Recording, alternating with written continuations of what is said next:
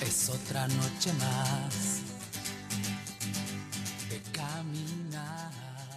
Eh, bueno, les doy un saludo a todas y todos quienes estén escuchando, viendo este nuevo Gualateando la Constitución. En esta tercera entrega vamos a tener como invitada una gran compañera, ella es Biela Alarcón, eh, quien trabaja cierto en Chiloé Activo, también es una conocida activista por, la defensa de los derechos del territorio, por los derechos humanos, por los derechos de la naturaleza y también los derechos del agua. Hola Diela, ¿cómo estás? Hola Cristian, bueno, un agrado estar aquí y poder colaborar un poco al menos en, en estos temas que me parecen relevantes. Eh, bueno, son muchas cosas las que siempre dan ganas de conversar contigo, Diela, y en este caso principalmente quiero eh, plantearte algunos ejes de discusión, obviamente siempre eh, pensando en este proceso constituyente que estamos siendo parte. me gustaría conocer un poco del trabajo que hace la Asociación de Consumidores Chiloé Activo, que, que siempre está dando algunas líneas en torno a ejes súper importantes que, que con el pasar del tiempo se han vuelto más relevantes en la sociedad y me gustaría que nos contara un poco en qué consiste el trabajo que ustedes vienen desarrollando ya hace harto años en esa plataforma, en esa instancia organizativa. Bueno, em, soy parte de la Asociación de Consumidores eh, y Usuarios de Chiloé, Chiloé Activo, creada en el 2007.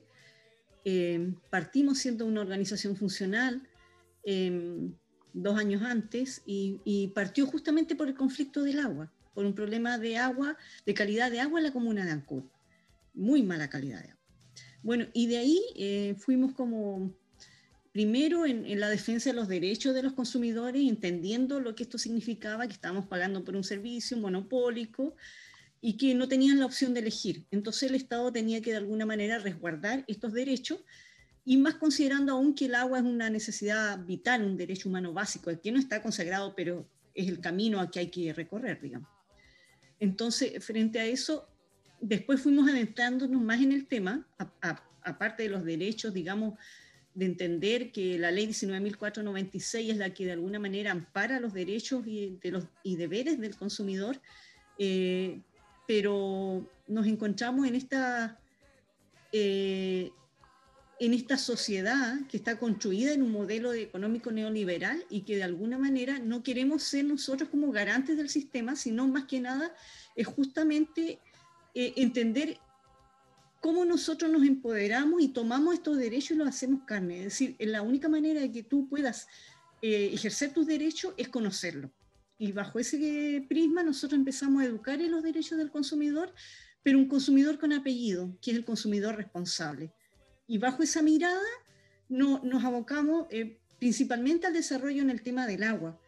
Eh, justamente porque nuestros inicios partieron con ese tema y, cada vez fuimos como ampliando la mirada y ya no solamente quedarnos en el agua eh, urbana en la que tú resides de, parte de, una empresa sanitaria, sino también entender eh, cómo llegaba esa agua a, a, tu llave, porque el agua no viene de la llave. Entonces, trabajamos mucho en talleres, en colegios, hemos estado en la Anexa, en la Escuela Pudeto. Em, en varios, hemos hecho obras de teatro, documentales, más que nada todo en el ámbito de educar al consumidor. Ahora igual hemos estado trabajando el tema del reciclaje, producto de todo lo que ha significado en, bueno, a nivel del archipiélago, eh, el no tener eh, vertederos autorizados ni rellenos sanitarios autorizados y, y todo a, punto de colapsar. Entonces eso eh, de pronto nos hizo también eh, poner la mirada hacia allá y entender que todo este desecho, todo este residuo sólido domiciliario, domiciliario, lo entregamos nosotros, los consumidores, producto de las elecciones que hacemos de consumo. Entonces, y entender que si nosotros eh, actuamos frente a eso, podemos disminuir de, golpe y porrazo, sí, 50% de la basura. Porque el, el 51% de la basura que se, eh, que se retira de los domicilios en la comuna de Ancud pertenece a, eh, es decir, está compuesta por desechos eh, orgánicos, que si tú los separas, puedes convertirlo en compost y puede ser material para tu huerta y todo eso. Y de alguna manera disminuimos, digamos, los desechos em, que irían al vertedero, pero también ahí fuimos eh, revisando esta torta, que significa cómo está constituida la basura, y nos dimos cuenta que había un, porcentaje alto de basura que sí podía ser reciclada, que es el, plástico, los aluminios, los cartones. Es decir, eh, en la práctica, eh, las personas que de alguna manera se han, ido empapando de esto y, y han tomado eh, aquí hay un cambio, en una toma de conciencia, un cambio revolucionario, por decirlo así, porque tienes que cambiar hábitos de consumo y hábitos de cómo tienes que separar la basura. Hemos hecho ocho talleres, en, es decir, 16 en realidad, porque lo hacemos eh, dos talleres por, eh, por Junta de Vecinos, hemos estado en varias poblaciones acá en Villa Chiloé, en la Borque Solar, arriba en la en Villa Lazarte, en Isla Mágica. Hemos ido de alguna manera trabajando el tema. El año pasado desarrollamos varios proyectos y uno de esos estaba abocado, eh, abocado justamente a la educación en el consumo responsable, eh, reciclando y chipeando. Y ahí sacamos unos chípticos informativos que a pesar de que esto de la cuarentena te, te cuarta hacer muchas cosas, eh, pero de alguna manera igual pudimos contactarnos con los vecinos y tener un diálogo ameno y también bastante instructivo porque aquí se produce una retroalimentación entre los vecinos y tú, en el sentido de que hay muchos vecinos muy antiguos de poblaciones como la Borque Solar, que tienen gente mayor, que te dicen cuándo, cuándo fue el boom de los plásticos, que antes no existían, antes la gente no usaba plástico. Entonces, eh, de las botellas desechables, de alguna manera eh, vas entendiendo y cómo tienes que ir volviendo a retomar eh, otras costumbres. Bueno, en el tema del agua, que es el tema que hemos trabajado fuertemente durante estos años, eh, bueno, ya después nos fuimos, como te, te, planteaba en un comienzo, a, ya a ver claramente cómo llegaba el agua eh, a, tu llave. Entonces descubrimos que el agua, eh, a pesar de que hay una empresa sanitaria, porque cuando tú, haces los talleres y preguntas, ¿y de dónde viene el agua? Le preguntan a los niños, de la llave. Entonces, a pesar de que aquí todos conocemos el tranque, em, no, no, hay como una asociación de que esa agua pasa, se potabiliza. El agua no se produce, a pesar que la empresa sanitaria dice que produce agua. El agua no la produce la empresa, el agua se toma desde un tranque del río Quilahuayque y hay otro, otro estero que de alguna manera va, eh, se están llevando los caudales de agua para allá para dar abasto a toda la, población en Ancud. Y, y, para que esa agua esté disponible, eh, tiene que haber, hay una cuenca hidrográfica que surte eh, esta, esto, este río Lajas Blanca, este tranque, es decir, esto no viene no viene de la nada. Hay, nosotros aquí tenemos una característica muy eh, que nos hace distintos y más frágiles que el continente, porque en el continente eh, se tienen los deshielo de las altas montañas.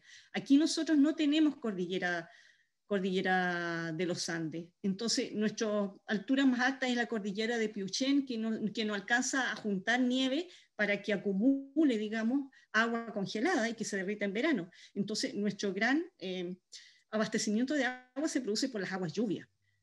y entonces, nuestro estanque, ¿cuál es? El suelo. Y ese suelo es el que ha ido cambiando eh, su, su cobertura. Es decir, antes teníamos grandes extensiones de bosque nativo que se han ido cortando para leña, para uso doméstico, eh, y que en la práctica no ha habido una reforestación que vaya a la par con este, con este gran eh, demanda, digamos, de, bosque para leña. Entonces, eh, ahí te das cuenta que vas a ir haciendo, nosotros mismos hemos modificado, digamos, los territorios. También el musgo, el, el spagnum, el musgo pompón, es un gran retenedor de agua. Entonces, eh, este en un momento determinado que estaba en los territorios y generalmente sobre las turberas, que también son fósiles, digamos, que demoran 10.000 años en formarse, son, son em, están bajo tierra, son prácticamente, es decir, no, no, es prácticamente, es material minero, porque para su explotación se pide una concesión minera. Y eso, sobre eso se em, nace, eh, crece, digamos, el musgo pompón. Aunque también hay pomponales que, sean, eh, que no necesariamente hay turba debajo. Pero en general en la isla Piélago, eh, donde hay pompón, debajo hay turba. Y esta turba es una esponja gigante que retiene el agua. Es, decir, esa no es la que nos retiene el agua en el territorio. El árbol, a través de sus hojas, va reteniendo el agua y la va bajando a, través de su tronco y, de alguna manera la conserva y después, digamos, la evapotranspira y vuelve la lluvia. Entonces va siendo parte del ciclo del agua. Lo mismo el pompón. El pompón eh, llueve y guarda esa agua la turbera es la esponja gigante que está debajo y guarda. Es decir, ¿y qué se, qué se produce? Se está sacando el pompón, no hay una normativa que regule su extracción. Existía una normativa que se promulgó en el 2018, se supone que el 2019 entraba en vigencia, se postergó un año más, se supone que el 2020 entraba en vigencia, que iba a ser regulado por el SAC, pero nada de eso en la práctica se ha se ha llevado a cabo, porque tampoco existen las fiscalizaciones y los recursos eh, para que realmente se fiscalice, eh, digamos, eh, el saqueo del pompón que se realiza. Y el, y el grave problema es que em, va secando los territorios. Sí, bueno, días.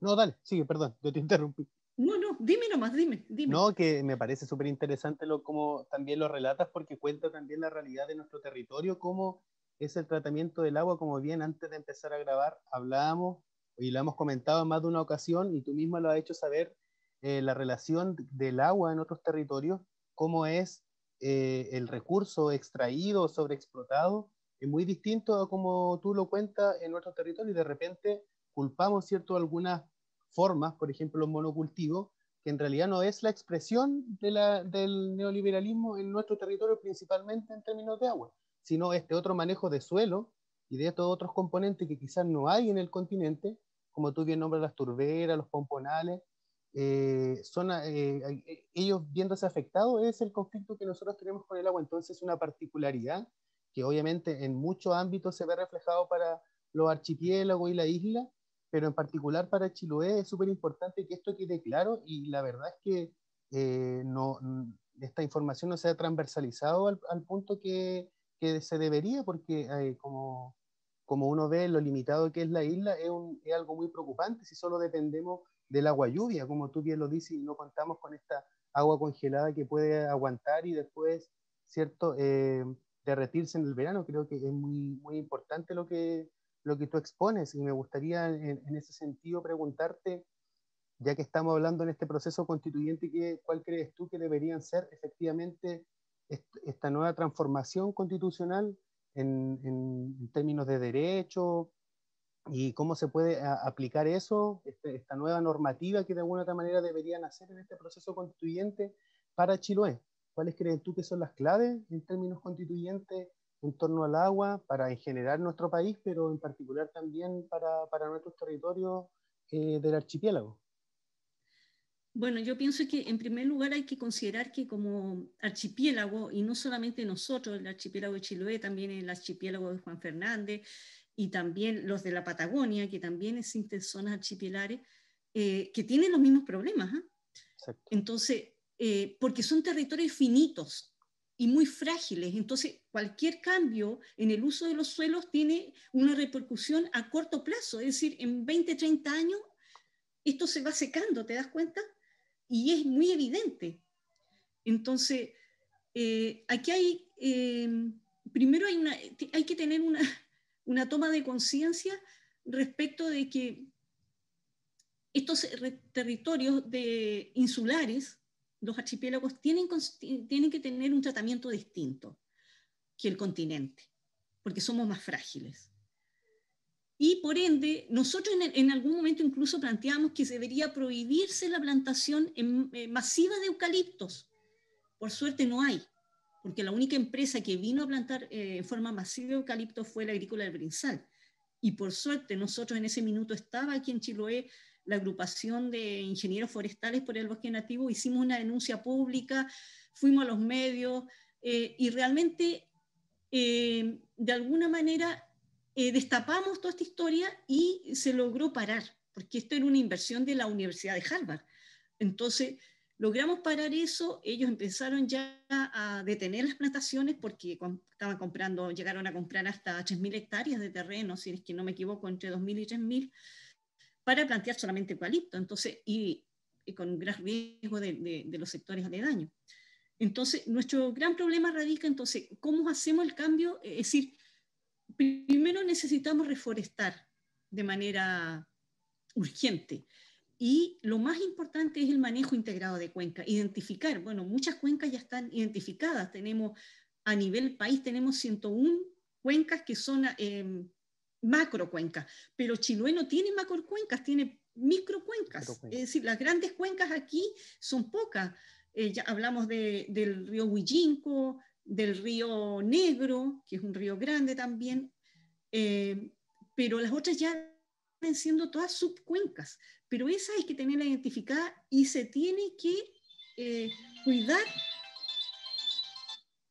cuidar, digamos, el borde de esas cuencas, reforestar, porque si tú en esas cuencas tienes más encima, vas Em, cortando toda la vegetación nativa, no estás protegiendo con, eh, mm, reforestando nuevamente con vegetación nativa, esas cuencas van a tener un, eh, un deterioro bastante rápido, porque tú te das cuenta que en este minuto nosotros tuvimos en enero eh, mucho sol, ahora en el 2021.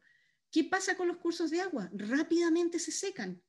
¿Por qué? Porque no hay vegetación que esté de alguna manera protegiendo esa, eh, esa cuenca. Entonces, es primordial que toda la legislación esté planteada en el manejo integrado de cuencas, es decir, un ordenamiento territorial que, priorice el manejo integrado de cuencas.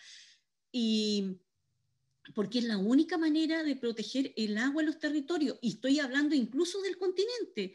Eso planteado acá que es urgente, porque somos un territorio finito y la demanda cada día es mayor y la oferta cada día es más baja. ¿Te, ¿Te, das cuenta? Y esto nos puede estar supeditado a un valor económico, porque el, el, agua tiene que estar considerado como un derecho humano fundamental para la vida. Entonces, ese es un gran cambio que debería plantarse en la Constitución. Y no, porque el, el Código de Agua del año, del año 81 habla de que el agua es un bien de uso público. Coma, te dice después pero puede ser entregada a privados. Se cambió a perpetuidad, ahora se entrega de manera concesionada a 30 años, a quien la solicite, a, la, a la DGA, digamos, a la Dirección General de Aguas. Pero no es posible de que en la práctica se entregue agua, es decir, se entregue el agua de manera gratuita y que en realidad no esté asociada a la priorización del, en el consumo humano y la priorización en el cuidado de los ecosistemas que conservan el agua en los territorios. Porque no sacamos nada de no cuidar ese ecosistema, porque si no, no vamos a tener más agua. Entonces, lo prioritario es cuidar el ecosistema, cuidar esa cuenca. Y después ver, prioridad, el consumo humano. Y el consumo, por supuesto, de eh, los cultivos, pero los cultivos tradicionales, los cultivos eh, de, digamos, de los pequeños productores, no estoy hablando de la agroindustria exportadora.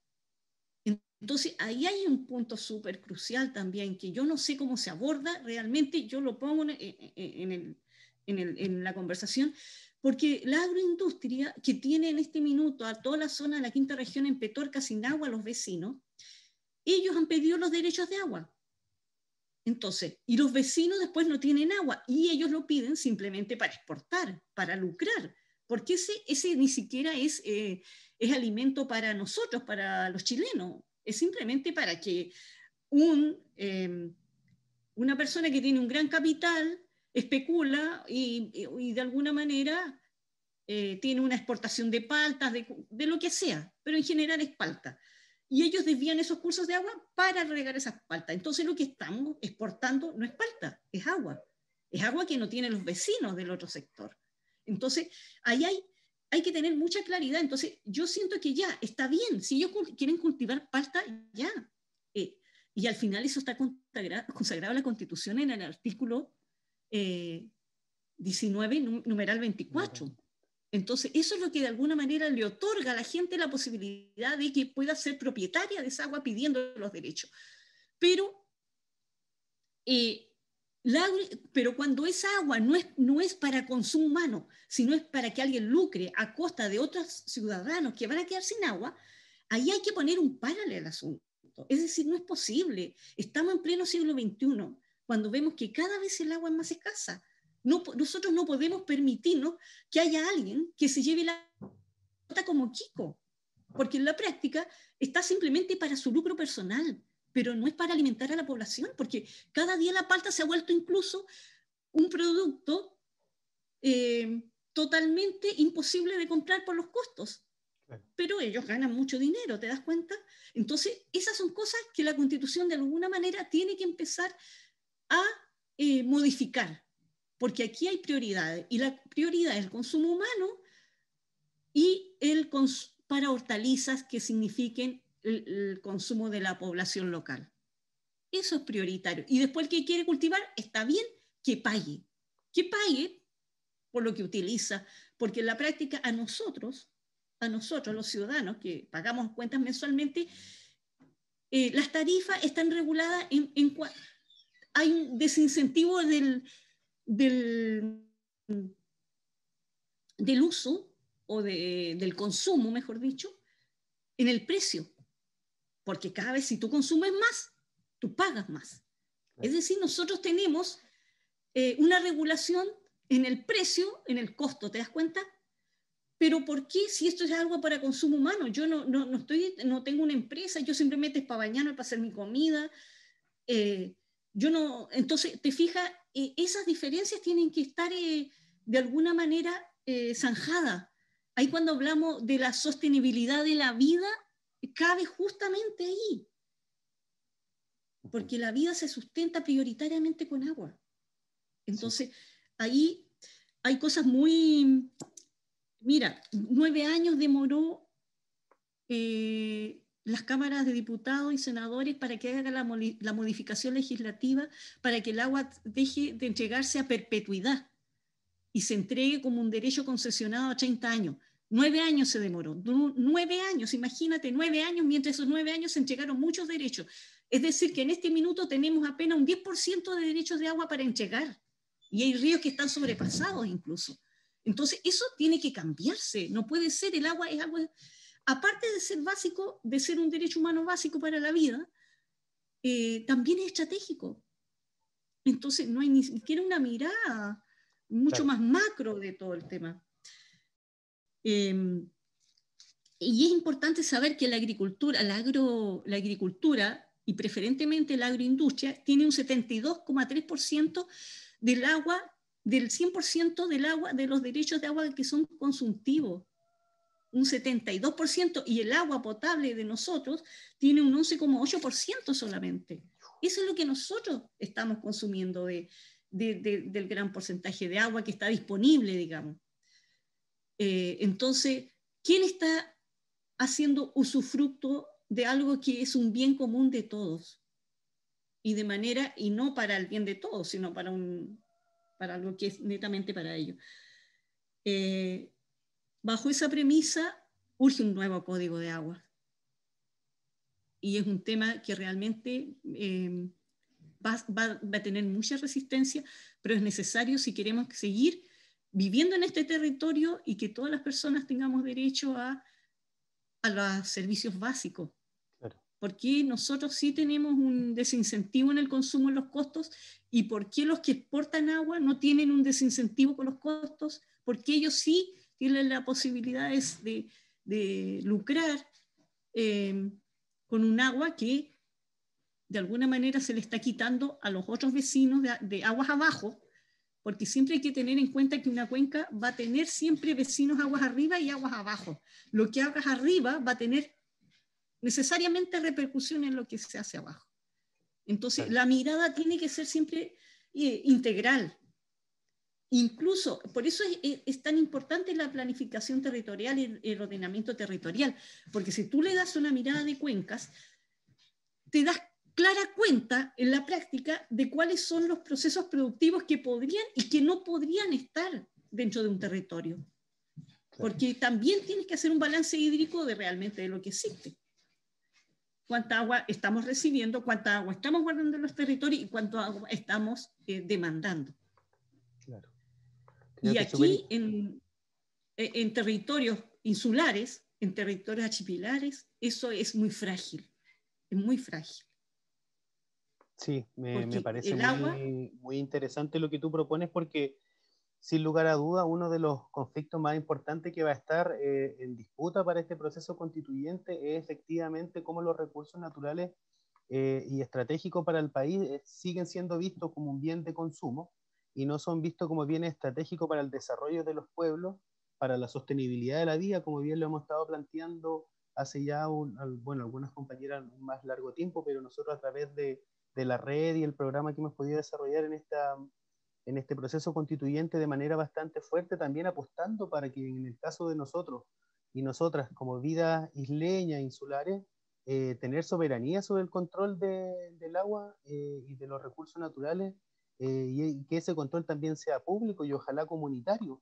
yo sé que ustedes han tenido algunos trabajos en algunas comunidades y me gustaría preguntarte cómo, cómo ha sido también ese trabajo principalmente eh, en algunos territorios donde han habido conflictos de agua y que yo sé que tú has estado participando. Si nos puedes contar a grosso modo cómo ha sido también ese trabajo eh, que creo que es súper importante para después replicarlo en, en, otras comunas o en otros espacios de, de nuestro territorio. Mira, eh, bueno, eso lo hice, fui parte de este trabajo de equipo un equipo multidisciplinario donde estuvimos en dos eh, lugares, una vez la isla Caucahué, eh, una isla frente a Kemchi, que se le entrega agua con camiones aljibe, y, y, el sector de Cachumana aquí en Ancud, que justamente lo, habíamos priorizado nosotros dentro del trabajo de, cabildo, de, los cabildos, que se, las organizaciones integrantes del cabildo, del que también somos parte, eh, de alguna manera habíamos priorizado porque era el primer lugar donde se empezó a entregar agua con camiones aljibe y se instaló un eh, un tacho grande para recibir agua ahí. Y justamente es en esta zona, que es la península, digamos, de, la Cuy, es la que tiene graves problemas de agua por, ser una península. Y ahí lo que se hizo fue identificar, mira, lo curioso de todo esto y, lo más interesante es que cuando nosotros llegamos a estos dos territorios, llegamos porque ahí no había agua. En estos dos territorios. No había agua. Y a la gente acá le llevan agua en camión aljibe, aljibe allá también, solamente que ya tenían que cruzarlo en, una embarcación. Y cuando hicimos el recorrido y, la encuesta en cada una de las casas de, ambos territorios, empezamos a preguntar qué tenían, tenían pozos, cómo se abastecían, qué pasaba, se secaban, quedaban sin agua, etcétera, etcétera. Pero recorriendo el territorio y revisando el territorio, había agua en el territorio en, la isla, había, en los sectores de acantilado, había, agua y agua permanente. Entonces, eh, ahí con los otros compañeros que ya tenían em, otras expertices, se logró definir cuál era, podía de alguna manera instalar una red que pudiera llegar agua a esa población, que va a estar acotada porque la idea era que no tuviera costos, costos asociados a electricidad y eso, y que cayera solamente por eh, gravedad, digamos. Pero el agua estaba en el, está en el acantilado, porque es una isla más pequeña que nosotros, la, isla Caucahue. Entonces se definió. Entonces, lo, lo, más importante de eso es que sí hay agua en el territorio. Sí hay agua, hay que buscarla. Dos, hay que protegerla. Es decir, hay que revisar y que ahí no se deforeste. Eh, generalmente esos lugares estaban cubiertos de mucha vegetación. Había que prácticamente hacer alpinismo, es decir, buscar hacia abajo para poder llegar al agua, pero había gran disponibilidad de agua y con eso se, se diseñó una red, una red que iba a llegar agua en la zona de Queler, en, en la isla Caucahué, a toda la que es el, el centro cívico de ese sector, llámese escuela, posta, eh, club deportivo, junta de vecinos, y, y, más encima 12 familias que vivían en el sector y que estaban sin agua. Entonces, y eso es, ese diseño ya se entregó para que la gobernación, que era la mandante en este caso de, este proyecto, pudiera eh, gestionar esta red. Y se, se hizo la red, se, se instaló, pero no está funcionando. Lo más triste es que no está funcionando porque hubieron, los, los, trabajos no fueron bien hechos. Y a pesar de que hemos golpeado muchas puertas, llámese el gobernador, llámese la municipalidad de Kemchi, yo personalmente le envié cartas a Rabindranath Quintero, a Asensio, que estuvo en la isla Caucahué. Y nadie ha dado ni una respuesta de quién le pone el cascabel al gato y por qué eso no está funcionando. Bueno, en el sector de Cachumán se diseñó la misma red, también se encontró un lugar que tenía agua. Era de un vecino del sector que justamente tenía un, sector que tenía mucha un bosque nativo que no había cortado, y ahí había un agua, una vertiente, que, eh, era un riachuelo, que era una vertiente, pero que era permanente y no se secaba, porque aquí tú necesitas también que los vecinos participen y ellos saben cuáles son los pozos que no se secan en el, a pesar de... Ellos conocen el territorio, ellos que están ahí permanentemente. Entonces, la información que ellos te propician es fundamental y de ahí se va validando con otros datos. Bueno, se logró diseñar la red y en este minuto la red está ahí funcionando. Está los vecinos, esa red sí se instaló, sí los vecinos tienen agua, eh, ahí también hay toda todo el centro cívico, llámese cementerio, junta de vecinos, la iglesia, la capilla, incluso un restaurante que tiene una vecina del sector eh, pudo autorizarlo para poder trabajar ahí. Y, y, bueno, y se logró instalar esta red para entregar agua a 15 familias, aparte de, de este centro urbano que, que, era el que estaba, pero también cae por gravedad, es decir, el costo no es tan alto como una PR que hablamos de sobre 100 millones de pesos, 200 millones, 300 millones. Esto costó sacando entre, un proyecto y otro de la red 12, 15, 40, 60 millones de pesos. Lograste diseñar esa red funcionando y que, y que no tiene costos para los vecinos porque lo único, porque baja por gravedad. Y por gravedad, por eso no se pudo extender más la red, porque podría haber extendido más, pero tenías que haber puesto un motor que tire agua. Pero ahí significaba tener un costo adicional. Claro. Bueno, pero ahí lo que se hizo también fue un trabajo de eh, ordenación de la cuenca. Se hizo reforestación con bosque nativo, se hicieron zancas de infiltración, porque en general son zonas que van, porque la cuenca es, es como es como lo que me muestra mi mano, te fijas, siempre va a ser un caudal que va ahí. Entonces siempre va a haber una, uno, va hacia abajo. Entonces esto, si está deforestado, va a ir arrastrando el suelo siempre. En cambio, si tú aquí haces franjas de infiltración y vas plantando vegetación nativa, ¿qué vas haciendo? Que esa agua permanezca más en los territorios, eh, se conserve, e incluso podemos tener mayor agua porque el, suelo se va a ir infiltrando a través de las raíces de la misma vegetación nativa que la, que la va a ir conteniendo. Porque toda esa agua que no se contiene, ¿qué ocurre en estos territorios? Simplemente cae al mar. Cae al mar. ¿Te fijas? Por eso, un, dato anecdótico, en, la, en, en, en Caucahué nos decían que ellos se dieron cuenta que cuando hicieron camino, se perdió, eh, empezaron a tener problemas de agua. ¿Por qué? Porque hicieron cortes. Claro. Y cortes de la vegetación, ¿te fijas? Y claro, va rompiendo. Entonces nosotros no nos damos cuenta y claro, qué bueno, hay un camino. Pero ese camino significó cortar de pronto, no, no, no, no se toma en la planificación, en, en la ordenación territorial, justamente cuáles son los terrenos que hay que cuidar, cómo son las cuencas hidrográficas que de alguna manera es decir, no de alguna manera, es que son las que entregan agua a la población. Claro. Bueno, eh, Diela, me podríamos estar conversando toda, toda la tarde de esto. Yo te agradezco no solo la oportunidad de poder conversar ahora para esto, sino que todo lo que también has realizado durante todos estos años en torno al cuidado del agua, al, al tratamiento del agua, también, como bien decía al principio, en la lucha en definitiva por los derechos humanos que, sin lugar a duda el agua es estratégico para el mundo. Sabemos los conflictos de agua que se están viviendo en todas partes del planeta y creo que es súper importante que ayudemos a concientizar en este proceso constituyente en torno no solo a cómo va a cambiar la legalidad o la institucionalidad en torno al agua, sino como sociedad también nosotros nos hacemos responsables de la realidad que hoy en día tenemos, porque mirar hacia atrás de repente vamos a pillar muchos factores que influyeron, pero al día de hoy es súper importante para que las nuevas generaciones puedan efectivamente disfrutar de la vegetación, disfrutar de agua y principalmente en Chiloé poder recuperar ¿cierto? todos estos espacios eh, de recolección de agua eh, y así como también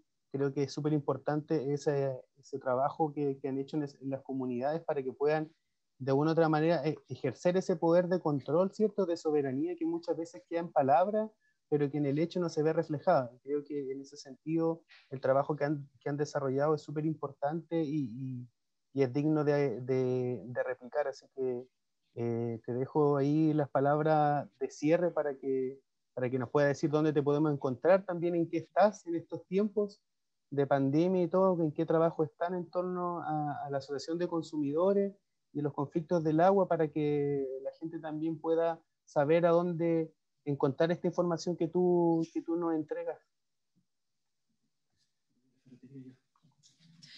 Eh, bueno, nosotros en este minuto mm, terminamos eh, eh, cuatro proyectos del año pasado, dos que tienen que ver justamente con, con em, los servicios básicos, el agua y la luz, lo que era la, el estudio de tarifas sanitarias y el estudio de tarifas eléctricas. Eh, temas bastante duros en realidad.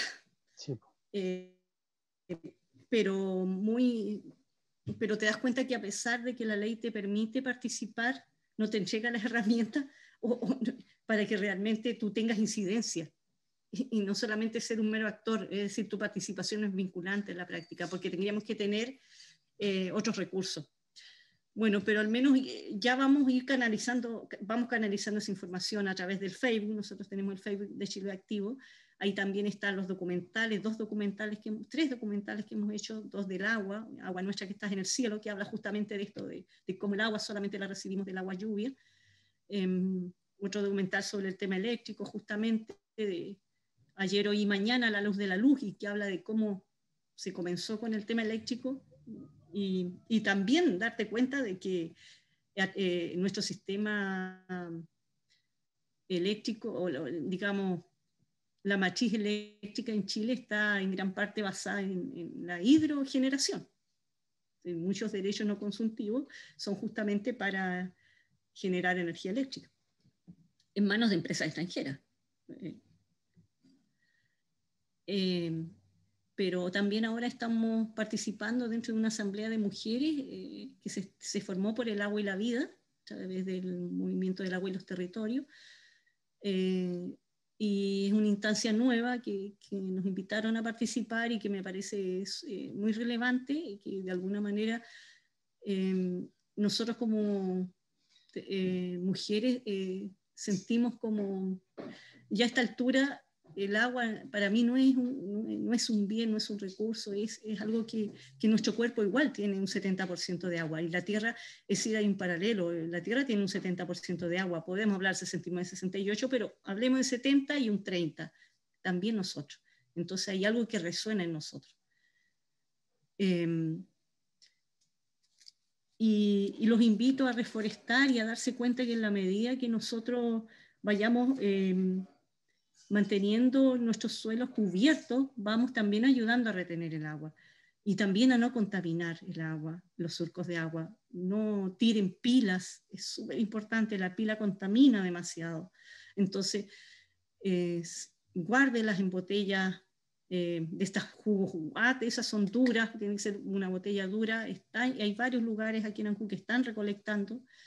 Eh, es importante nosotros tomar conciencia de eso y, los vecinos en, las zonas rurales, que son los que han sufrido más la escasez hídrica, en estos talleres que nosotros hicimos, ellos entendieron y fueron muy generosos en el sentido de ir cambiando incluso formas de, trabajo para poder el vecino de, de, de, Catumán, que entregó incluso derechos de agua para que la gente pueda, él los solicitó para entregárselos a las personas, no para él en particular. Y, y él modificó formas de trabajo porque entendió que era la única manera de conservar el agua, ¿te fijas? Entonces, también hay una toma de conciencia y un trabajo que es comunitario, porque, y entender eso de, alguna manera, y, y, que es una tarea de todo. Entonces, igual invitarlos a, a, plantar en, sus, en, en, pequeños terrenos que tenga igual, porque significa que el agua se va a conservar en el territorio y no va, va a ir a caer simplemente al mar, porque si no hay eh, vegetación que lo retenga, simplemente cae hacia el mar. Claro. Y eso lo vemos nosotros, literalmente. Literalmente. Con ese mensaje, Diela, damos por cerrado este tercer capítulo de Gualateando la Constitución. Muchas gracias siempre por tu disposición a estar presente en esta instancia y espero que, que nos sigamos viendo y que todos los proyectos que tienen lleguen a buen puerto, un puerto ojalá con, con harta agüita para, para nuestros territorios. Así que te doy un abrazo y un saludo muchas gracias por la invitación y bueno, ahí siempre esperando cooperar y, esperando ahí que tú puedas estar firme como constituyente para justamente estos derechos sean resguardados. Eh, yo siento que es necesario que haya esa convicción y, ese amor por los territorios para entender que, que es nuestra tarea cuidarlos. Claro. La, es nuestra responsabilidad, o si no, las generaciones del futuro van a decir, bueno, ¿y, qué hacían ustedes? Tuvieron la oportunidad de hacer una nueva constitución. Claro. Es nuestro minuto. Exacto. Tomemos la posta y hagámoslo bien. Así que, con todo el apoyo, Cristian. Muchas gracias, Dila. Que estés bien, un abrazo.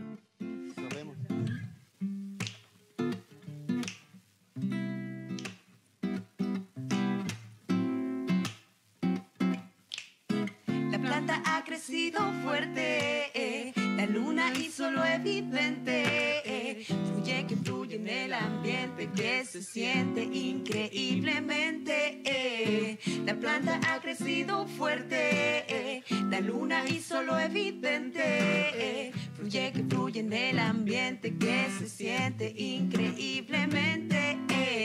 Desde la planta más lejana de la matriz, vuelve a rugir el sonido de tu cicatriz. Talaste lo profundo de ese bosque tupido y gris. Hoy no aparece siquiera la sombra de los colibríes. No voy a decirte que esto no me afecta. Para eso yo me tomo unas hojitas de menta, infusión de té, melisa, llantén, toronjil cuyano, para no perder la fe en esta humanidad que a rato apesta.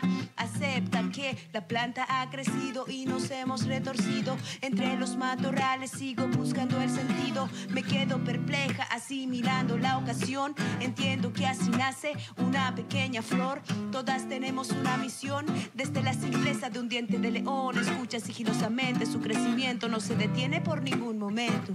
Así me quedo en este tiempo y con este tiempo disfrutando del momento. La planta ha crecido fuerte. La luna hizo lo evidente. Fluye que fluye en el ambiente que se siente increíblemente. La planta ha crecido fuerte, la luna hizo lo evidente. Fluye que fluye en el ambiente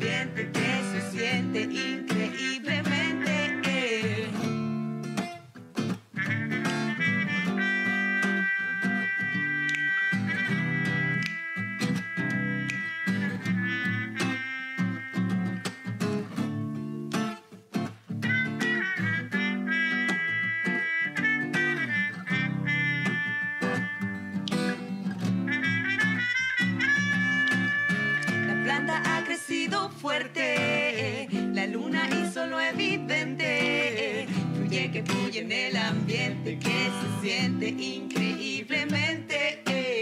La planta ha crecido fuerte. La luna hizo lo evidente. Fluye que fluye en el ambiente que se siente increíblemente. La planta ha crecido fuerte. La luna hizo lo evidente que fluye en el ambiente que se siente increíblemente. Eh. La planta ha crecido fuerte, la luna hizo lo evidente. Eh. Fluye que fluye en el ambiente que se siente increíblemente. Eh.